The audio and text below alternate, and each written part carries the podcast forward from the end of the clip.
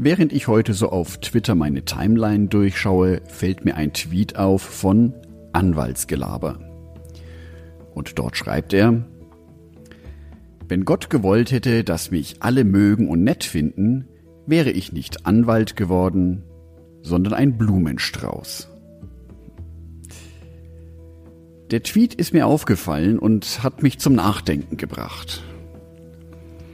Möchte ich nicht eigentlich gemocht werden? Ist es nicht etwas Schönes, wenn andere Menschen mich mögen? Wenn sie mich so mögen, wie ich bin, mich akzeptieren und wir eine tolle Zeit zusammen haben? Jetzt ist es bei Anwälten nicht unbedingt so, dass sie die allerbeliebteste Berufsgruppe auf dieser Welt sind. Der Job eines Anwalts ist es, eine klare Meinung zu vertreten und für diese Meinung zu kämpfen und auch einzustehen. Das führt natürlich dazu, dass mich andere Menschen nicht immer nur nett finden und mich mögen. Da können auch Abneigungen entstehen. Aber eigentlich will ich ja beliebt sein.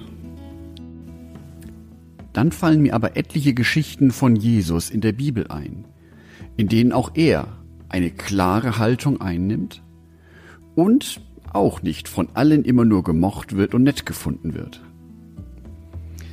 Im Matthäusevangelium Kapitel 12 gibt es ab Vers 9 die Geschichte, wie er einen Mann heilt. Und zwar macht er dies am heiligen Ruhetag dem Sabbat. Das war nach den menschlichen Gesetzen damals verboten, weil der Sabbat ist ein Ruhetag, an dem keine Arbeit zu machen ist. Für Jesus hingegen zählt das Wohlergehen des Menschen mehr wie diese Regel, er heilt diesen Mann. Für die damalige religiöse Elite war das ein ganz schlimmes Verbrechen. Und sie waren wütend auf Jesus. Und sie waren so wütend auf Jesus, dass es in Vers 14 sogar hieß, da gingen die Pharisäer hinaus und hielten Rat über ihn, dass sie ihn umbrächten. Wenn Jesus also gewollt hätte, dass ihn alle Menschen mögen, hätte er doch jedem einfach nur nachgeplappert. So hat Jesus aber gezeigt, was ihm wirklich wichtig ist, nämlich der Mensch und dass es diesem Menschen gut geht und dass er sich dafür auch über menschliche Regeln hinwegsetzt.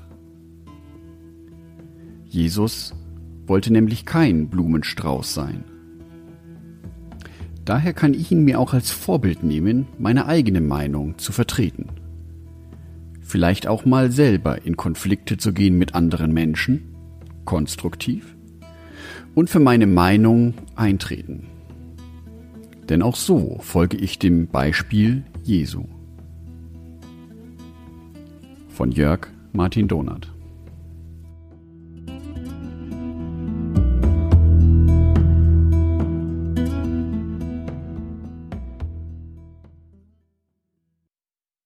Ein herzliches Dankeschön an alle meine Patreons, die es mir ermöglichen, weiterhin den Podcast auf einen Kaffee mit Gott zu produzieren. Herzlichen Dank an Sonitschka und an Andreas Pfeiffer. Auf Patreon kannst du mich bereits mit einem Euro monatlich unterstützen. Oder du lässt mir ein paar Sterne da. Das sagt dem Algorithmus nämlich, dass dies ein guter Podcast ist und wird so mehr Menschen angezeigt. Vielen Dank schon vorab.